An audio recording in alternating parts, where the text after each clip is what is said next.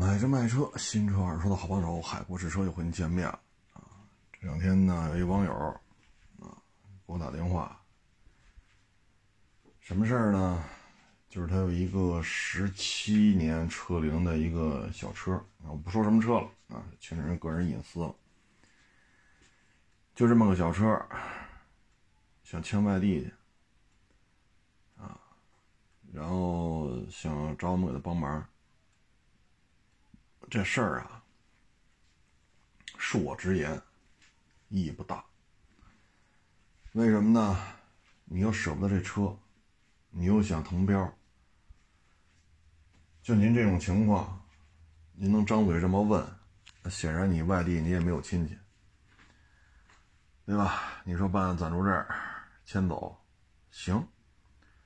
葫芦岛现在的费用得差不多得奔五千了。我都不敢说一定低于五千，因为最近这一个月没办啊。那山东外迁啊，就是你车主不用去，其他的是都由代办去跑，也得三千左右，但是能不能低于三千，我也不敢保证。那您这车值多少钱呢？十七年的车龄。那新车就八九万块钱，您说残值就是几千，啊，车况不好五千到不了，车况好五千往上。你这么一折腾，你的代办费用和你车的残值，是吧？啊，那这车呢？你要说那行，那我拿我身份证，我给他办外迁吧，我认了，你的标。你拿你自己的身份证，把你自己名下的车迁到外地，还迁到你的身份证下，这个可不行。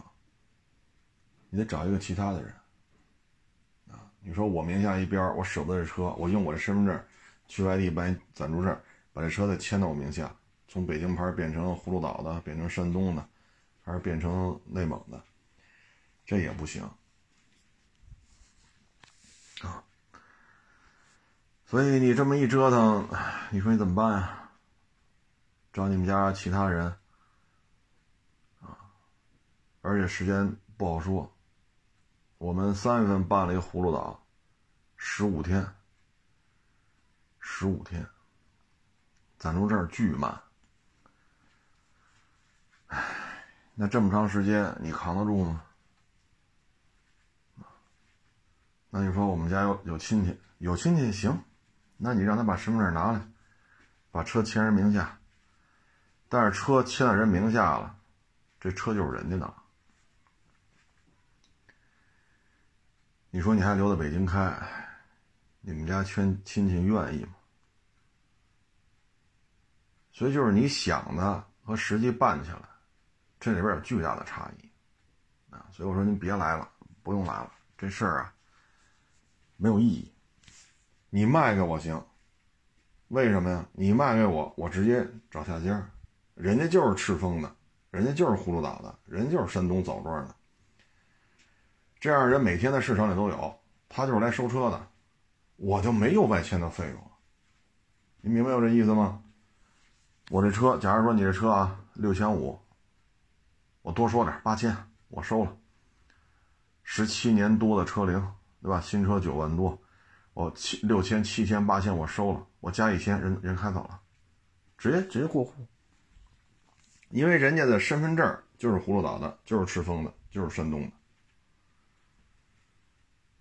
你卖给我行，这个成本会降到很低，因为收这车的人就是当地的。你明白这意思吗？你说现在必须上电子标什么的，必须落公司户，没问题。人在那边有公司，人有执照，直接签人公司去，什么什么二手车什么，或者什么什么汽车销售员工，人签那儿就完了，这很简单了就。你卖给我行，这外迁成本可以忽略不计，人家他怎么着他也回去，他弄五辆车也是发一板，他弄六辆车也发一板，对于他来讲五辆六辆无所谓，无所谓。所以你把车卖给我，我给他行，加五百加一千，这事全搞定了。你放心，过几天你的标就出来了。你不卖给我，你要去自己办。你要说咱是一特别好的车，对吧？你比如说这个零八年的四七零零陆巡，这残值可不值这几千块钱。你搭几千块钱留着没好车行，但是你你这车值吗？葫芦岛现在五千左右，我可不敢保证一定一定低于五千，因为我最近四月我三月份办过一次，四月份没办，五月份也没办。啊，再一个了，你这车到底能签哪儿？每个月的政策都不一样，你来了我挨个给你打电话。最后你一算，五千的嫌贵，三千的嫌远，那你说你这还办吗？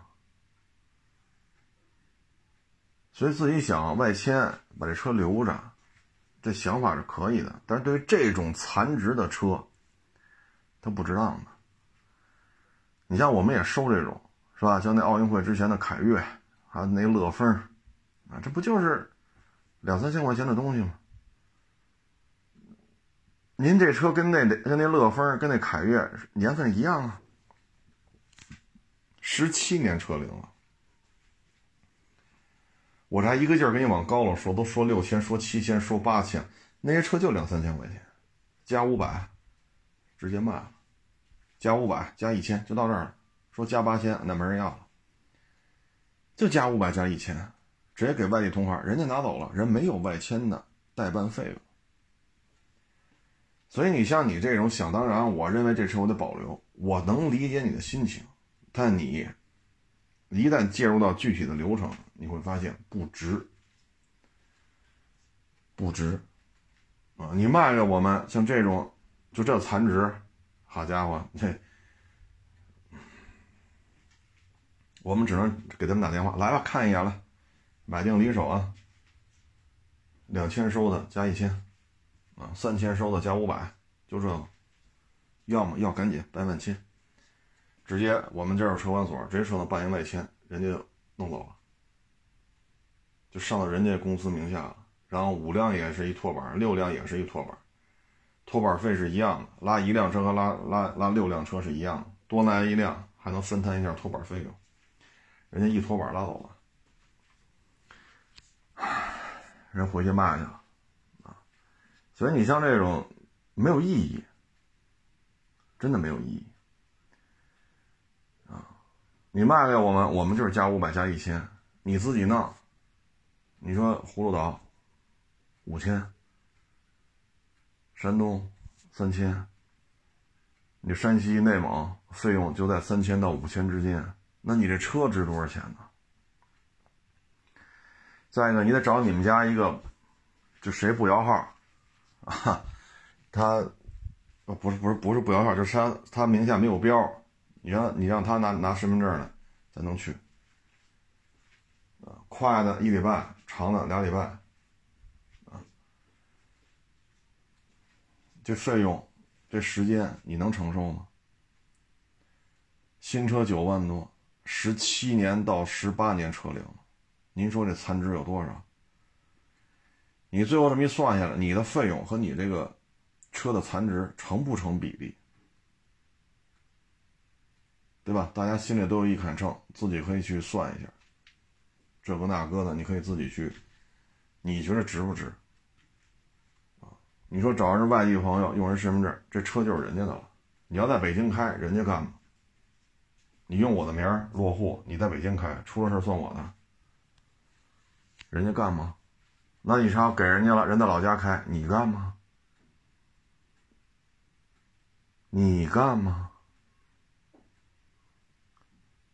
就这么一几千块钱的东西，人开行，剐了蹭了，你是翻脸，你是不翻脸？唉，你要翻脸了，人家花一几千块钱的破车，你至于吗你？你还用我们身份证上上了一个户，一句话给你本回去。那你说我就留北京开，把车开回来，人家干吗？啊，我名下多辆车，你在北京开，出了事怎么弄啊？再说了，你这种十七八年的车，残值就就这点就这点费用了，就这个车就这个残值这么低，保险公司给你上几百万三折呀。这里边都是未知数，啊，所以像这个还要，唉，唉，我们要直接告诉你别干，不值，好像我们说话难听，但实际上就是这点事儿。你乍一听啊，卖给你行，不卖你就不行，那只能说您这思维思维能力是够可以的。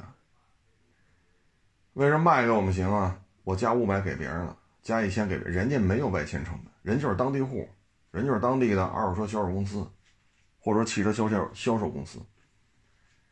你自己办，要么五千，要么三千，要么三千到五千，就这中间。人家不存在，就是这边我们一给人办外迁，人回去一落户没了，人一拖板拉六辆，拉八辆，人自己拉。包一辆车，人拖板费用就可以摊下来了。所以你只有卖给我们，我们或者说你卖给外地的车商也行，但是你又舍不得呀，你又要留这车，有感情啊。那你说怎么聊这事？少则三千，多则五千。少则一周，多则半个月。就您这车的残值，你自己办去，你就办呗。那你说我不通过你海沃这车，我直接卖给外地车贩子，那你卖去吧。那你现在目的不是要保留这台车吗？所以这就是矛盾啊，这就是矛盾，别弄了啊！要说别弄了。哎呦，今天开车啊。一电动自行车，好家伙，真猛！早上八点多吧，八点多点尾号九七八，一特别小一小电动自行车，一个相看着背影啊，相对年轻的这么一位女士。我呢是右转车道，右转车道实线，在右边是非机动车道。大概得有一二十辆吧，自行车、电动自行车什么的。我呢，右转车道前方呢是红灯啊，但是我可以右转。然后呢，我就顺着右转车道往前开，因为我看见右边车很多，全是电动自行车、自行车，挤得满满登登的，有的把腿都伸到机动车道里边，所以我开的特别慢啊，时速也就十公里每小时吧，这已经是相当慢了啊。就怕出事儿，结果呢，我到还有几米就到前面这停车线了，啊，过了停车线我右转不就开走了吗？因为前面直行是红灯，这尾号九七八这小电动自行车，啪一下就从非机动车道掰到我前面来了，我赶紧要急刹车，啊，人那那位女士，啪拿手这个，哎，不是拿手吧？我说怎么着？反正这头发哗一晃，还是晃脑袋还是怎么着？反正一晃了一下，不是车晃，就是就就就就就就是整理一下发型嘛，就那个意思。啪，闯红灯走了。我操！我一脚急刹车，然后他走了，闯红灯了。我慢慢后边跟着，我一看右手边站一交警。我说你看没有？我但凡反应慢点。我就把他给撞了，啊，没有任何征兆，啪一把就掰过来，扭油门就走了，闯红灯。唉，所以你说这撞上了就是我的事儿，啊，我又采取措施不当，那我还要怎么采取呢？车速都降这么慢了，那不行，我就推着得了。所以你像这种事儿。撞上了，今儿什么也甭干了，交通队、医院、扣车、安全性能检查，啊，他没有这安全意识，啊，我只能说恶人还得恶人磨。这一把你碰上我了，恰好我比较幸运的采取了措施。啊，那如果人车速快呢？比如说二十，我二十右转弯，这也不违章吧？那二十过这个这条路准撞上。我车速当时差不多就是十，啊，因为我怕什么呢？左边不是直行道排着队吗？我怕突然跑出来的人。右边呢，腿都伸到机动车道里边了，你说我我能快吗？这呱唧给人腿压折了。我也走不了啊！我开的非常慢，差一点啊，所以一眼就看见车牌号了。唉，没法弄啊！大好年华如果毁在车祸上呢，那真是太遗憾了啊！嗯，北京摩托车展马上就开了啊！现在呢，我觉得您手里要有中大排量的摩托车。不管您是国产的，还是大贸进口的，还是那些极个别小贸的，如果你想卖了，你赶紧卖啊！因为这次北京摩托车展出的这些摩托车，又会是一场血雨腥风。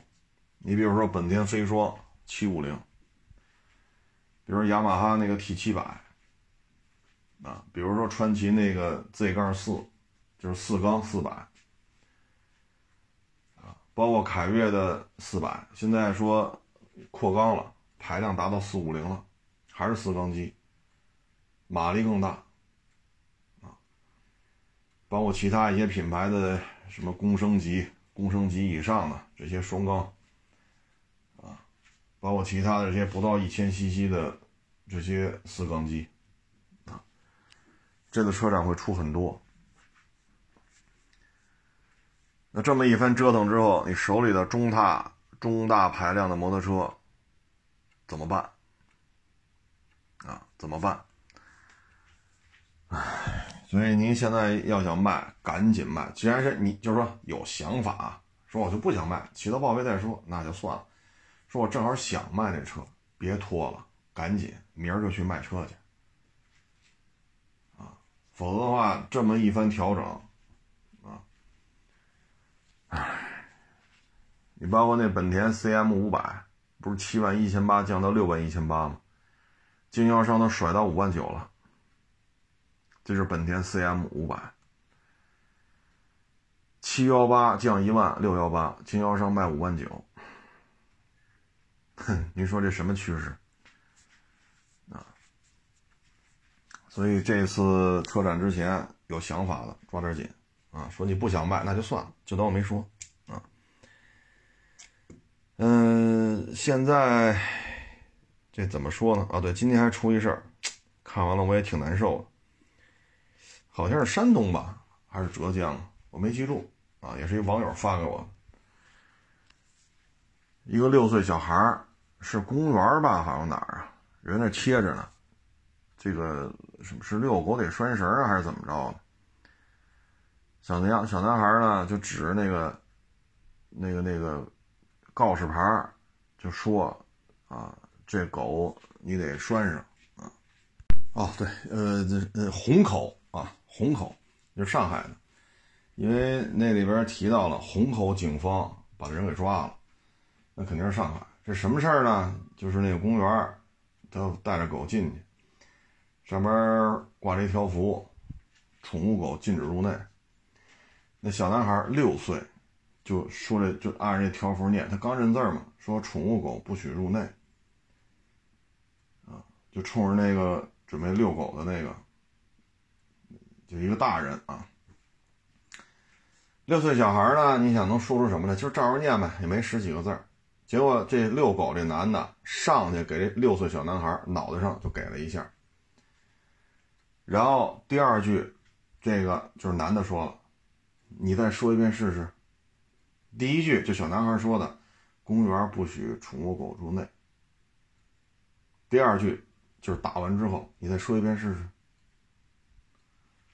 哎，就这一巴掌，六岁小男孩脑震荡，拉医院抢救去了。那报警吧，给人孩子打坏了，警察来了就抓了。我看那报道上写着检察院。公安局全来人了，这恶性事件。你说现在你说养狗的你有爱心吗？就说就说这件事儿啊，咱不说其他，就说这件事儿，这养狗这男的你有爱心吗？你的爱心就是你自己的自私。你要利用所有的公共资源来满足自己的心理诉求，我要让我的狗满处跑。人挡杀人，佛挡杀佛挡杀佛，墙我就推喽，铁栅栏我就拆喽，我只要能撂我的狗，我就是有爱心的。这是一种极度自私的表现。只有属于我的才能占有这个世界所有的公共资源，我不考虑你们是死是活。啊，所以这事闹大了，上去给小男孩脑袋一下，小男孩当时躺地下了，脑震荡，拉医院抢救去了。你说你这玩意儿，你说有意思吗？就咱这养狗养成这样了。我看接受采访嘛，那小男孩的父亲嗷嗷的哭，那孩子他爹就那嗷嗷的哭，那孩子给打坏了。检察院也来了，公安局也来了，你这你这性质就比较恶劣了。所以说现在养狗的，你说你有爱心吗？如果你真的有爱心，你要爱这个社会，你要爱整个这个社区。你不能说就是我，我私有的这些东西，必须占有所有的社会资源，对吧？饭馆老祖宗留下的规矩啊，不论是四九年以前啊，比如说什么民国呀，啊，还是什么大清朝啊什么的，接着往前倒，饭馆是给人吃的，不是给畜生吃的。饭馆严禁这些狗进来吃，我不管你达官显贵，狗外面。现在呢，我我们是有爱心的呀。这是我的宠物狗啊，这是我的儿子，这是我的闺女，这是小公狗、小母狗。我们为什么不能在这吃啊？你不让我在这吃，你没有爱心了。现在就这个，你的爱心就是你的狗。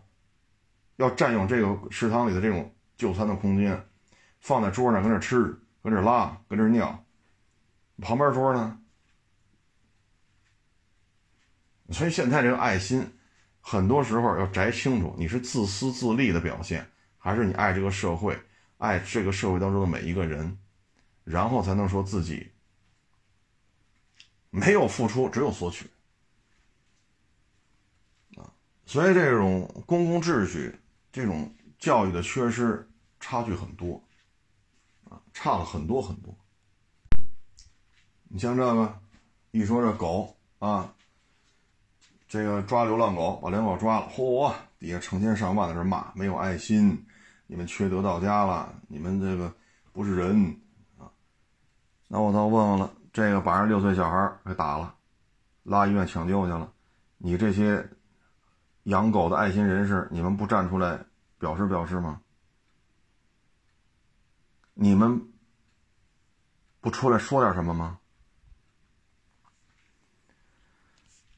所以你所谓的爱心，所谓的爱心，都是在维护自己的这个点儿。哼，我我不我不我不去形容这种行为了啊，全都是自私自利的啊。像这种行为就是自私自利，说的有错吗？贴着标语呢，宠物狗禁止入内。人六岁小男孩说了一句不让宠物狗入内，上去给人打成这样了，这不是自私自利是什么呀？为了维护自己的心理的这种诉求，我可以去杀人，我可以去杀人，这就是这种行为的解释。我的心理诉求就是我的私有财产，就是这条狗必须跟我一起享受。这个社会所有的公共资源，谁要拦着我，我就弄死他。这回不就是吗？六岁小孩抢救去了。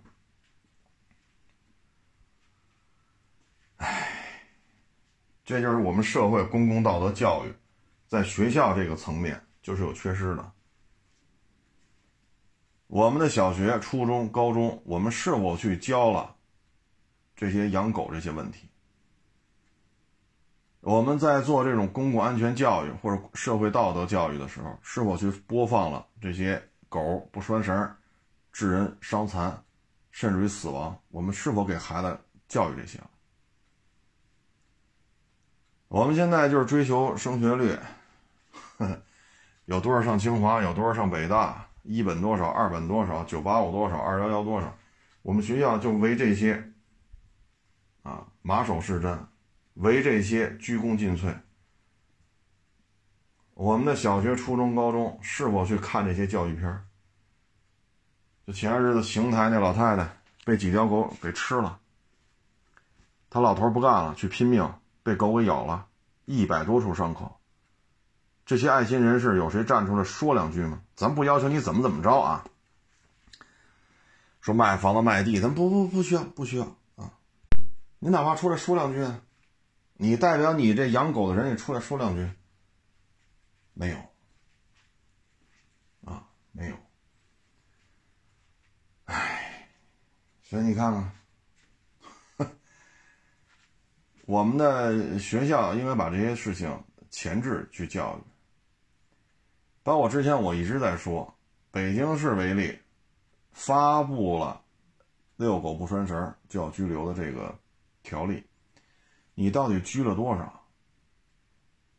而过去这一年，我们幺幺零出警又有多少是因为狗引起的？你左手到底拘了几个？右手因为幺幺零因为狗的问题出警又是多少？这两个数据是多少？其中又有多少是因为狗的原因上升为刑事案件？其中又有多少因为狗的问题最后走到了人民法院？由法院来进行宣判。左手到底是拘了多少遛狗不拴绳的？右手又是多少幺幺零出警，然后升级为刑事案件，然后进行到人民法院？我们应该前置，而不应该头疼医头，脚疼医脚。啊，这六岁的小孩怎么弄？怎么弄？啊到时候看吧，看虹口警方给一个什么样的处理意见吧。这需要验伤，需要等小孩救过来，身体恢复，然后做伤残鉴定，由这些才能决定对于这个虹口的这位养狗的爱心人士到底是拘留、有期徒刑还是怎么怎么着。当然，就这个说没事啊，没事就叫就回家，不可能，绝不可能。你上去这一下。你当街殴打幼童，这属于未成年人，这绝对的未成年人，六岁啊！当街殴打幼童，致人重伤，拉医院抢救，就是没有狗这档子事儿。就你打坏了，你必须得拘留。就别说啊，因为狗的问题，他说了什么，我说这些是是后话，就说这结果，小孩拉医院抢救去了，别废话，拘留。而且你牵扯到低龄儿童，这属于幼童，六岁。这未成年人里边都这都属于年龄偏小的，牵扯到如此低龄的未成年人犯罪，检察院是要提前介入的啊！而且呢，他的整个审判啊，就牵扯这小孩的，都要有当地那叫什么组织来着？是归团委管还是归谁来着？他要派出工作人员全程监督呢。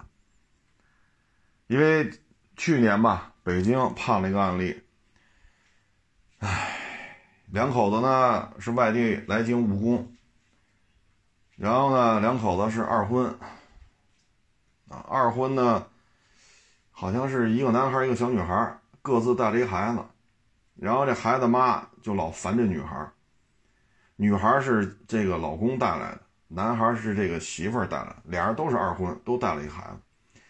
这女的就打这小女孩啊，最后呢给打坏了，打坏之后送医院抢救去了，一拉医院去，医院给报警了，说这孩子是这么点小女孩，七八岁，打的遍体鳞伤。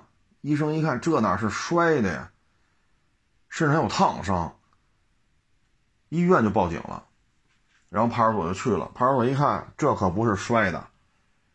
说上楼梯没踩好，呱唧摔下来，这这摔可摔不成这样，这事儿闹大了。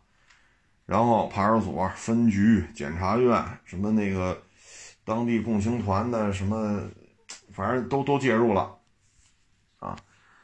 最后一查，身上有烟头烫伤好几十处，烟头烫伤有有结疤，皮肤有结疤的，然后这儿打坏了，那儿打坏了，验伤，哎呦我老天！父母同时打，父母都打，因为挣不着钱，外地来京。又交又交又交房租，这个那压力大，就拿这女孩出气。哎，最后都是有期徒刑，以年为单位。最后这事儿啊，我给大家分享一下。最后这法院给当地教委，我忘了是北京大兴还是房山了，啊，给当地教委发函了，法院发的公函。这个女孩在这上了两年学，不是三年学了。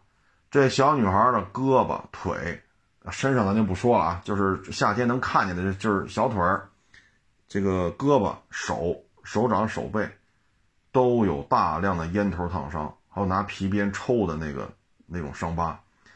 你们这学校的老师没有做到应尽的监督，没有做到及时发现、及时上报。当地我忘了房山是大兴了。法院出公函给当地教委，要求对这学校的老师进行如何如何如何。所以一牵扯到这么大点孩子，这事儿啊性质就变了，啊，可以说是罪加一等。最后这孩子爹孩子妈都是有期徒刑，然后法院出面找这男的的前妻，然后说是江苏是安徽啊。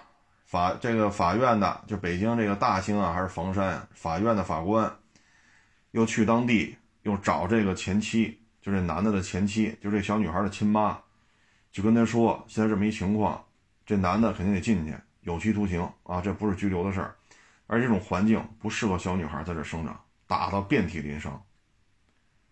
那孩子妈一听哇哇的哭，然后就跟着法院的来北京了，啊，来了北京之后。哎呦，见着自己亲闺女给打的哟，然后抱着这孩子又哭，哭完之后呢，就问法院也得问呢，说你愿意跟你妈生活吗？小女孩说愿意，那这里有这这全程录像的，因为她是未成年人啊。然后法院又跟这个孩子妈又签了一个协议，说你这个可不能虐待这孩子了，有困难可以找你们当地当地政府是怎么给你照顾一下。但这孩子不能再这么挨打了，再这么挨打，这小孩子得被打死啊！最后那孩子妈带着自己的闺女，哎呦，那真是哭的哟！孩子妈心疼啊，自己身上掉下的肉，好端端一小女孩打成这样。所以像这种遛狗，非跑那儿遛去，把人遛的小孩打成脑震荡。这个必须是有期徒刑了，这可不是关三天、关五天就没事了。唉，真是，反正现在经济形势也不好，是吧？咱拿出让国家拿出更多的这个人力物力，对于养狗的事情进行严格的约束，这显然也不太现实啊！因为现在国家也困难，咱们也困难，经济下行。但是就因为小孩念了一句标语“宠物狗不得入内”，就把小孩打成这样。然后第一句小孩说的，第二句就这狗主人说的，你再说一遍试试。这他妈小孩还说得了吗？六岁打成脑震荡还说个屁呀！唉，所以像这种极端自私这种行为。大家真是得区分，他这真的不是有爱心，啊，他这可不是有爱心，他这属于极端自私，而且父母的教育是有缺失的，这是有缺失的。我们在网上，啊，包括这些遛狗的，如果说所有短视频平台，包括微博视频号，凡是遛狗不拴绳的视频，一律下架。我们现在能做到吗？不能。那天我开车，我不是老说那个十字路口吗？没有红绿灯，然后都是墙，相当于路口从哪个方向过都是盲弯。我那天就在那条马路上开车，没有车，我前我后没有车，就我一辆车，开着开着前面一女的，啊，然后和他那狗就在中间压着那黄线，就那么，那女的那搔首弄姿，穿一个超短裙。这得一礼拜之前的事儿，啊，我说早上八点这不冷吗？然后我也没按喇叭，我就慢慢放慢车速了。我觉得这女的不大正常，走道的姿势。我再一看前边还一男的，半蹲着往后退，手里拿云台拍这女的。人女的就这样，哒哒哒，一只手上下飞舞，然后那弄着他那条狗，这个那。我操！我说这条马路您站中间了。人家为了拍小视频，不管那个，我没晃大灯，没摁喇叭，你惹不起这样的人，你惹不起，啊，你要怎么怎么怎么着，你就没有爱心，你就是畜生，就就开始骂我了啊！我就是畜生，我没有爱心，我一掰轮，反正前后都没车嘛，我就走逆行绕过去，车速也很慢，也就二十多。你看看现在，就在马路中间，就这么拍。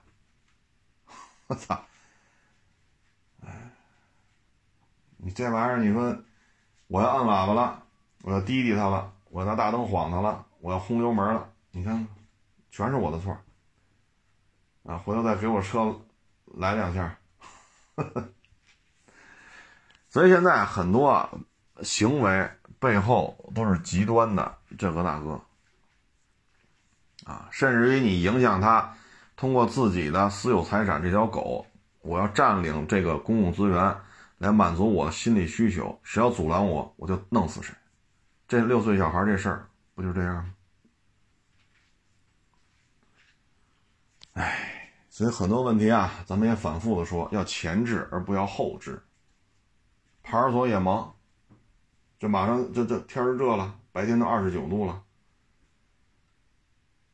夏天狗也繁忙，猫也繁忙，这些小动物都是亢奋度比较高啊。再加上天热了，晚上出来遛弯的人越来越多，晚上出去玩的小孩越来越多。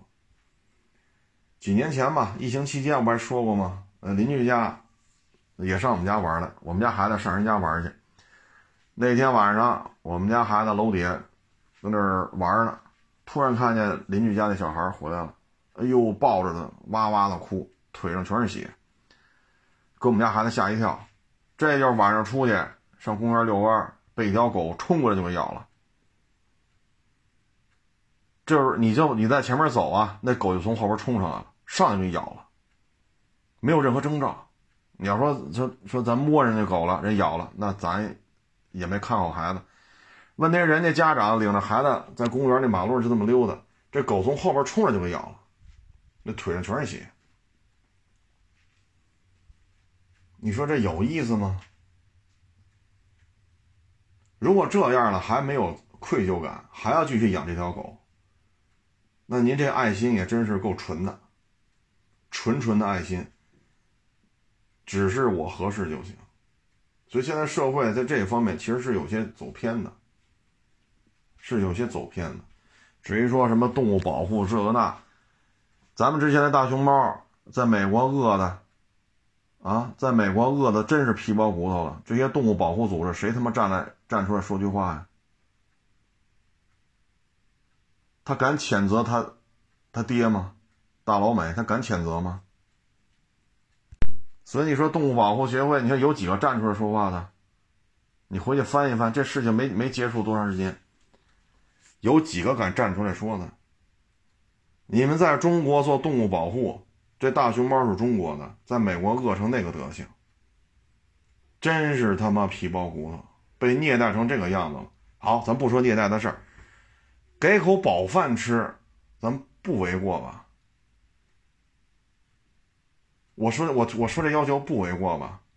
你说四四亿人、三亿三亿人、三四亿人美国美国人，美国人这吃饱喝足了。这确实有难度。就一只大熊猫，给吃口饱饭不行吗？你看这动物保护组织有几个出来说的？所以你们这您这爱心，哎呀，美爹干什么？是美爹的权利。中国有点什么事儿都得口诛笔伐。你说这这就是偏颇，啊，动不动就有有爱心没爱心，所以你像所有的短视频平台，如果这些狗不拴绳的视频一律下架，社会风气是不是能好一点？啊，六岁小孩脑袋挨着一下拉医院去了，那我们以后应该怎么做呢？我们看见养狗的，我们得跑是吗？我们看见养狗的，我们赶紧躲是吗？我们看见遛狗的，我们赶紧锁门关窗户是吗？这社会资源、公共资源都是他们的，他们只要一出来，所有人都得跑。难道说就是这样吗？这是每个人要愿意看到的吗？所以这个，哎，一直说前置前置，呵呵。这不是我能解决的，前置不了就前置不了吧，对吧？那那就是后边发案率就是高，啊，嗯，这两天还一档子事儿啊，就是某洋品牌啊，就是告状没输过，啊，刹车问题死那么多人，啊，就没输过，现在几乎召回他所有在华销售的汽车。呵呵，哎，有些事儿啊，真是大家自行体会吧。啊，这东西都有文件，网上都是公示的啊。然后这个，我前两天不是发了一个 F 勾嘛？啊，那车主呢岁数比较大，都快七十了，现在这车都开不了了，让别人把车开来。好家伙！这有些评论就出圈了，啊，说我不应该管人叫阿姨，我人我应该管人叫宝贝儿，还有说话更更更出圈的，我给他回复就是，啊，我也甭说了，直接就拉黑了，你这明显就没家教啊，啊，你说这车我不收。这车我收，你不买我的车，你买我的车，咱有什么说什么，行就行，不行就拉倒。但是你这么调侃合适吗？快七十了，你跟这么一个这么大岁数老人，你说这个合适吗？你跟你你爷爷、你奶奶、你姥姥、你姥爷，你也这么胡说八道吗？你现实生活中对于这种快七十岁的老人也这样吗？你爹妈是不是也虐待你的爷爷奶奶、姥姥姥爷？你自己的亲爹亲妈对于你的爷爷奶奶、姥姥姥爷是否赡赡养了？你在网上就这么胡说八道啊？好，我给拉黑了，还找我来了啊？你这没有格局！我操！我什么叫格局啊？生活当中见到一个这么大岁数老人，我调戏人家，我就叫有格局。语言调戏也叫调戏，知道吗？你上马路上找这么大一个，就是是老阿姨也好，还是老奶奶也好，你跟人说话不干不净的，人家报了警，警察不得找你说的说的。你跟一个这么大岁数的女同志说什么呢？耍流氓呢，跟这儿。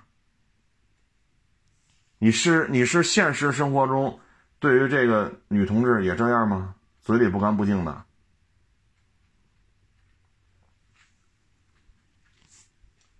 这就没意思了啊！这这这就没意思啊！拉黑了还还不服？那怎么着？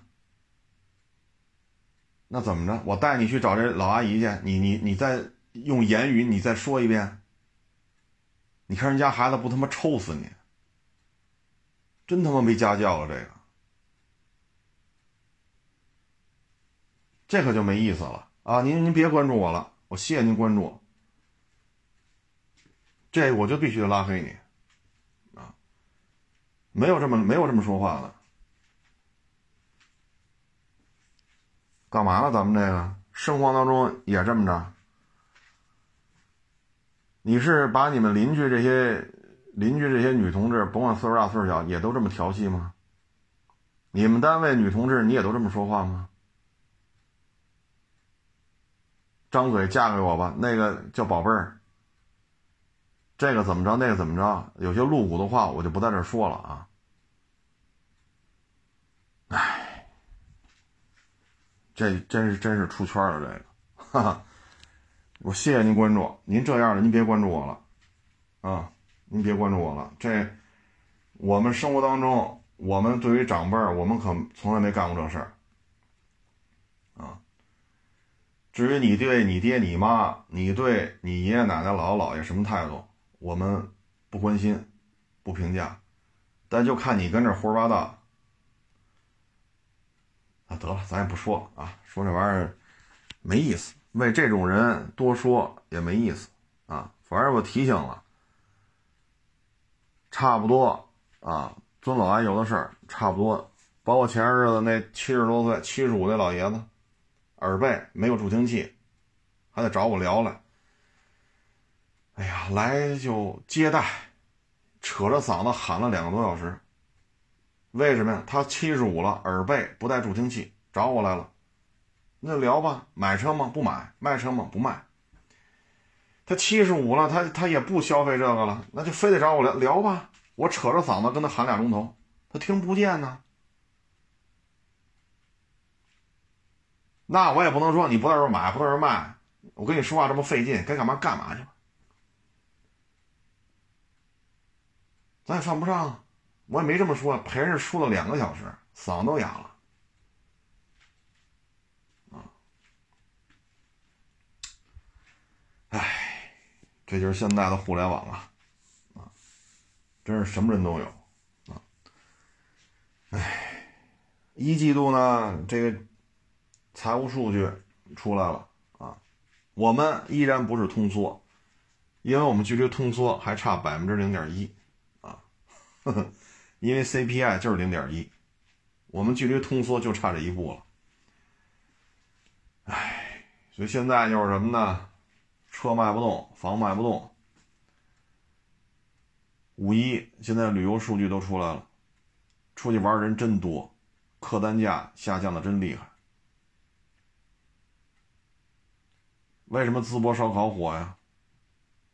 我吃一顿烧烤能多少钱？两块五，两块五一串，三块一串，来个小饼，对吧？来十串，一个小饼或者两张小饼，三张小饼，再来或者一瓶啤酒。啊，或者一瓶冰红茶呀，什么之类的，几十块钱饱了，对吧？十串肉串三十，三张小饼九块，来瓶喝的啊，然后小蘸料那小葱啊，这些调料再再再花点，我几十块钱够了，这绝对能吃饱。我也旅游了。我去淄博比去海南成本低吧？当然了，如果海南的网友非要去淄博，那成本也不低啊。咱就说这事儿，为什么现在这种买卖特别火呀？客单价低呀。我也知道大闸蟹、什么象拔蚌、帝王蟹什么的，大澳洲大龙虾，我也知道那个，是吧？吃不起啊，我吃不起啊，我吃得起就这三块钱一串，两块钱一串。淄博整体的宾馆的价格也比海南便宜，比大理是吧？都便宜。交通也算是比较发达吧，因为中原地带嘛，离海相对不算太远，所以这消费降级的不是一点半点包括今天是 OPPO 吧，啊，OPPO 那个芯片研发团队崩了，啊，崩了。唉，烧钱啊，烧来烧去，烧来烧去，烧来烧去烧的没钱了，啊，花了几千亿，现在这芯片也干不下去了，我也知道这个高精尖，我也知道这有发展，但是我也知道这是个无底洞，几千亿几千亿的往里扔，扔完之后又怎样？又怎样？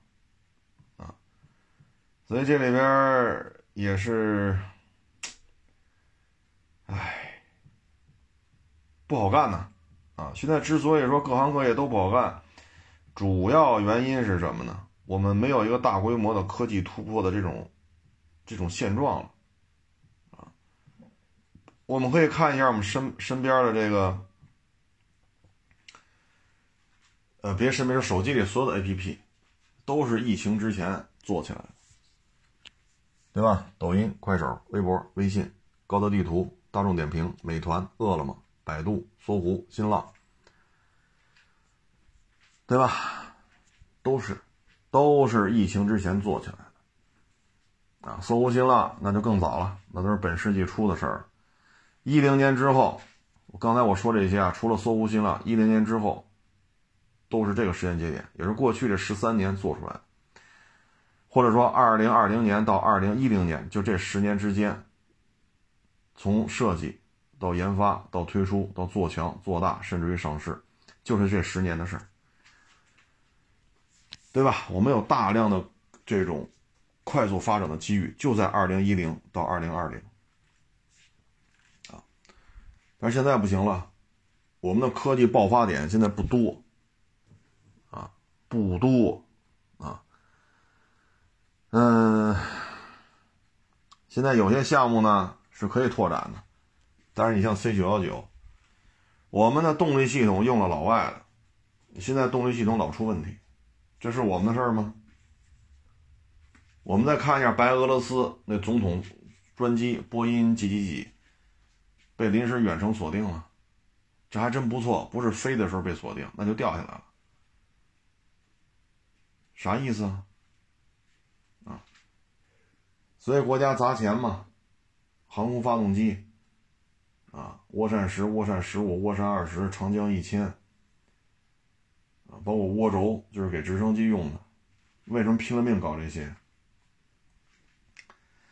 航空工业是一个大的带动产业链，但是 C 九幺九就给你这下绊子，我们的铁路也没有办法再提升了。说现在能跑到三百、四百、五百，你跑到一千，那也不现实啊。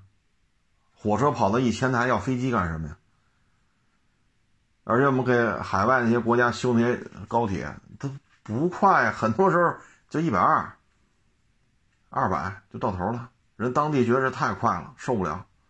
咱们认为三百五、四百才叫快，人家接受不了，一百二得够了，够了，够了，啊。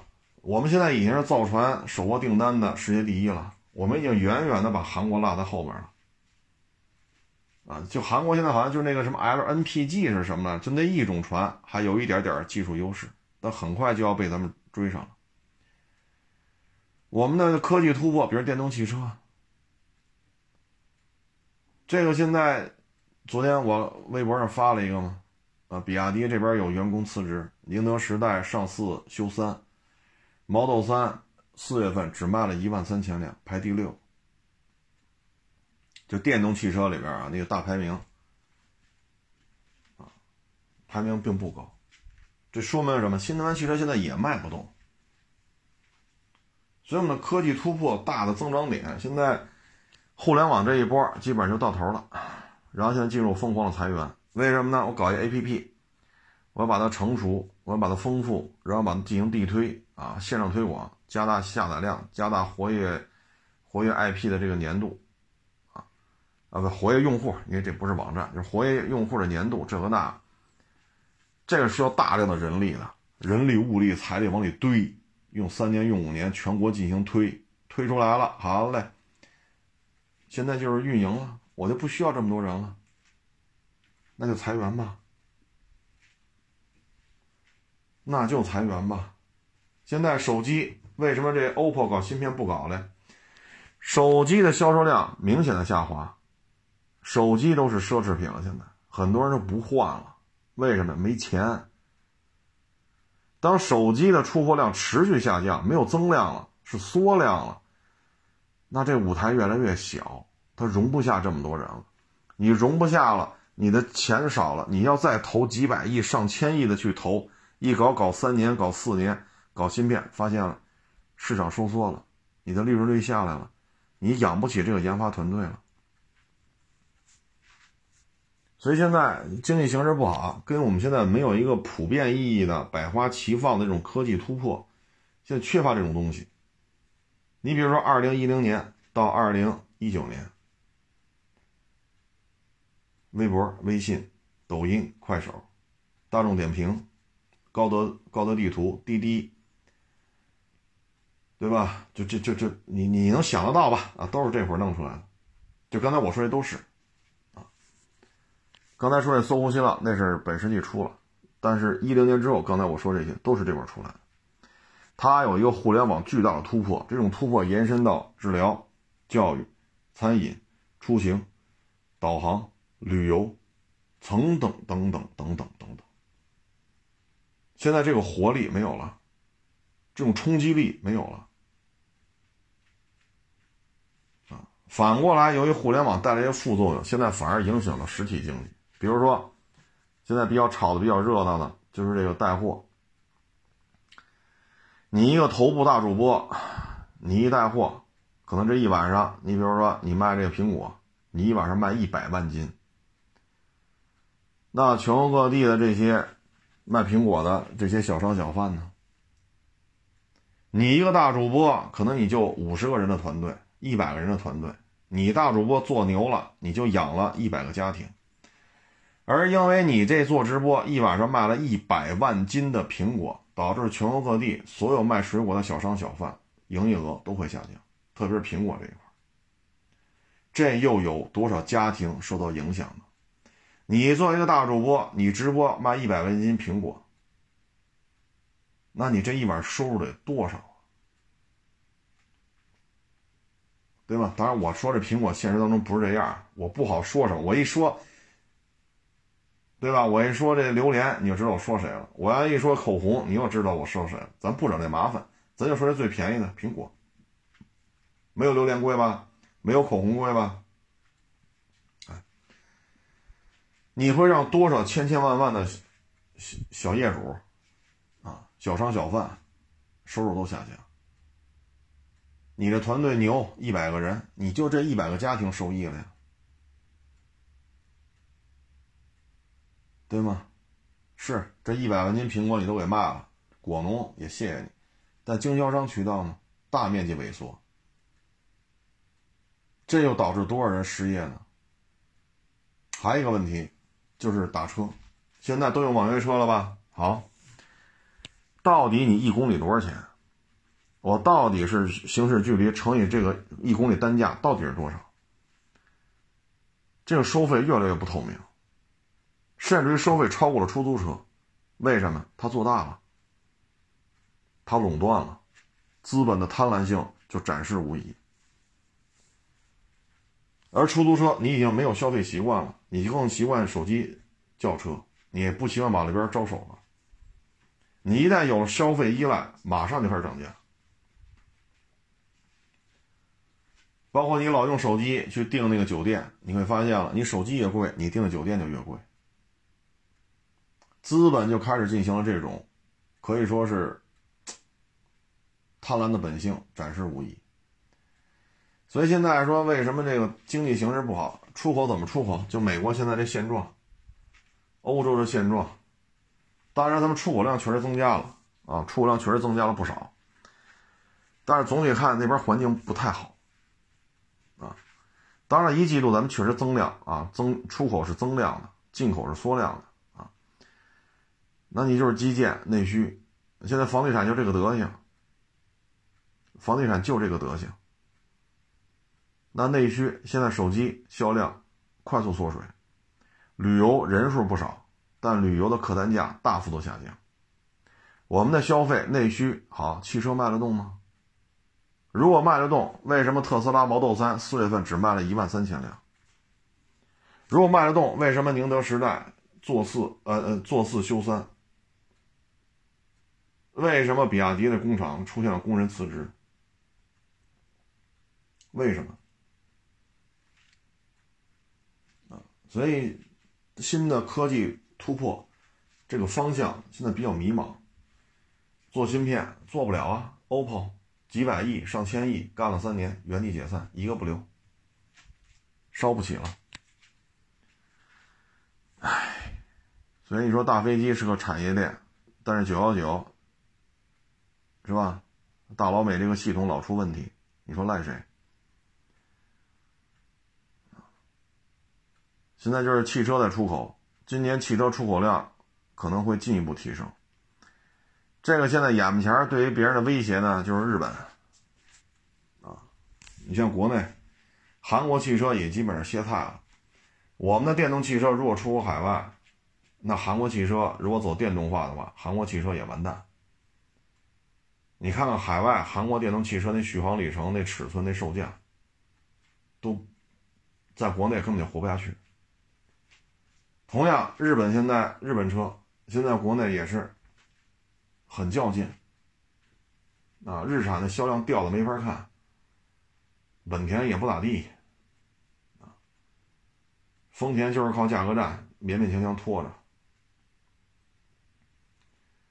所以，我们这现在对于韩国的汽这个，你比如说，我们对韩国现在芯片是出口，过去是对韩国芯片进口，我们的出口量大于进口量，这是过去这么多年很少见的。再一个像日本，啊，日本的汽车如果在中国市场上快速萎缩，像丰田一百多万辆，本田一百多万辆，尼桑啊，今年肯定没戏了。啊就之前也是一百万辆，那也就是说，对于日本来讲，如果丰田也走成尼桑这样，本田已经是尼桑这样，那对于他们来讲，在华销售业绩过去啊，可能能做到三百多万辆，就是丰田、本田加尼桑，那有可能会压缩到三百万，三百多变成压缩到二百多。要知道，日本现在的核心科技有，不是太多了，啊，相机。汽车也也就这两项了，其他的没有过于庞大的这种产业优势包括之前有人说啊，这越南取代中国，哎，也不知道这帮人都怎么想的啊。就越南那家底儿有戏吗？就这么瞧不起自己的祖国吗？一个他妈越南，你说你舔他舔个什么劲儿？我也是看不明白了，您但凡找个发达点的国家去舔去，啊！举个最简单的例子，你电动汽车能自己生产吗？三电系统、芯片不能。咱别说太大的船啊，四千吨的护卫舰你能生产吗？咱不要求你一颗四弹，说冷发射、热发射，你可以不做垂直发射。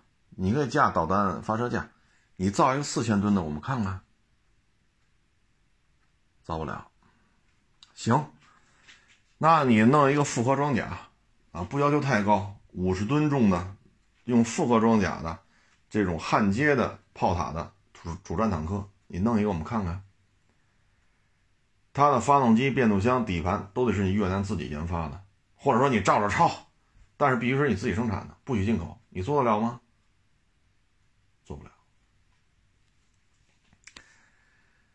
那好，传一个手机，所有的零配件都要你越南自己生产，包括手机壳、手机屏幕里边芯片、开关的按键、耳机线、耳机里边的这个听筒啊、话筒啊、收音器、扩音器，包括里边的导线，你都自己做，做不了，只能来料加工。那料从哪来的呀？Made in China，你就传个机器一组装，这不就绕一下吗？哼，封锁中国，从越南出口不就没事了吗？那你越南的工业体现在哪儿？真正的大螺丝就是大螺丝，只会组装，对吧？咱不是抬杠，好，高铁你行吗？你为什么求着中国呀？你自己修啊，不是这么牛逼吗？灭了深圳，弄死广州，超越中国，牛逼大了！你自己修一高铁，我们看看，不要求你太快，一百二十公里，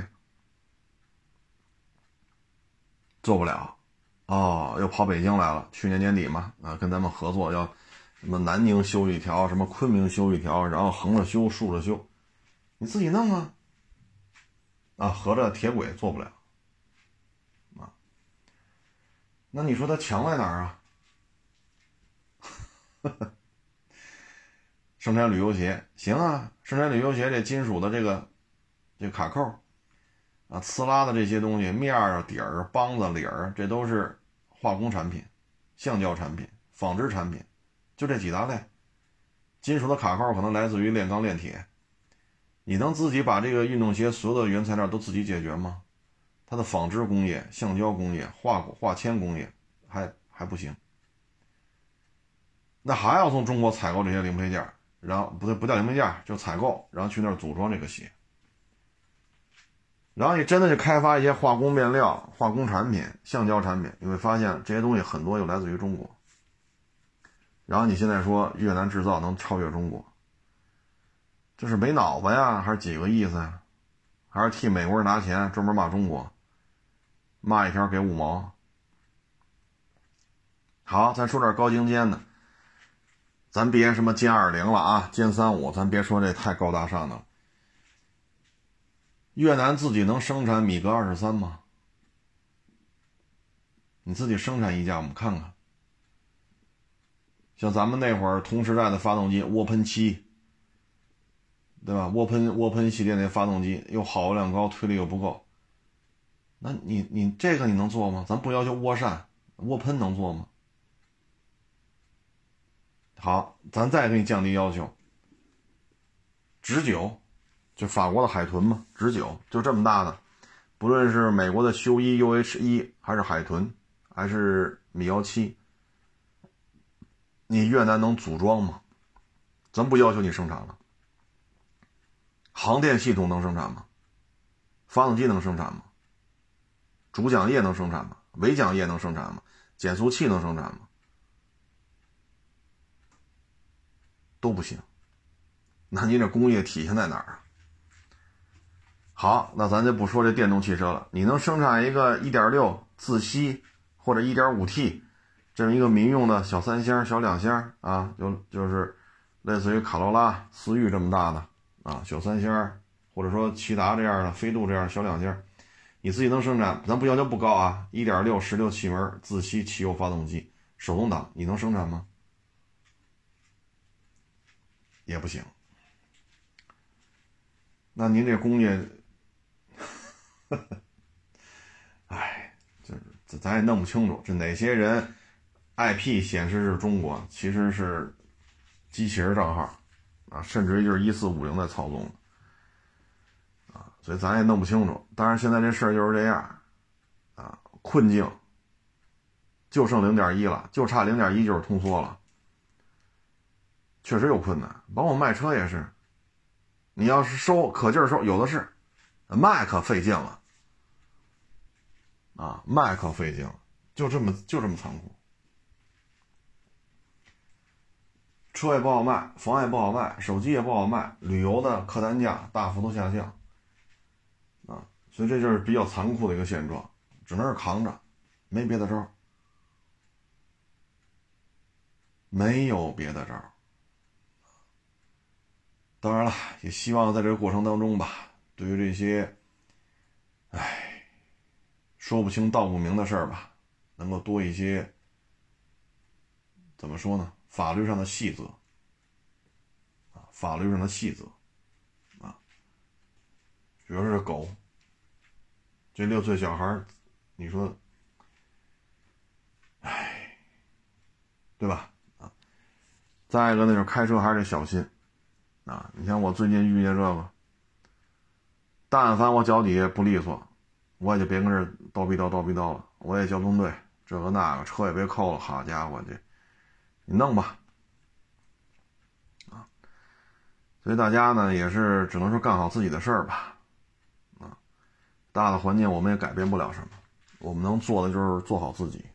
啊包括昨天做直播还说嘛，我说你说你举报去，这小区有人遛狗不拴，你举报他，你举报人马上就报复你，所以能举报吗？不能。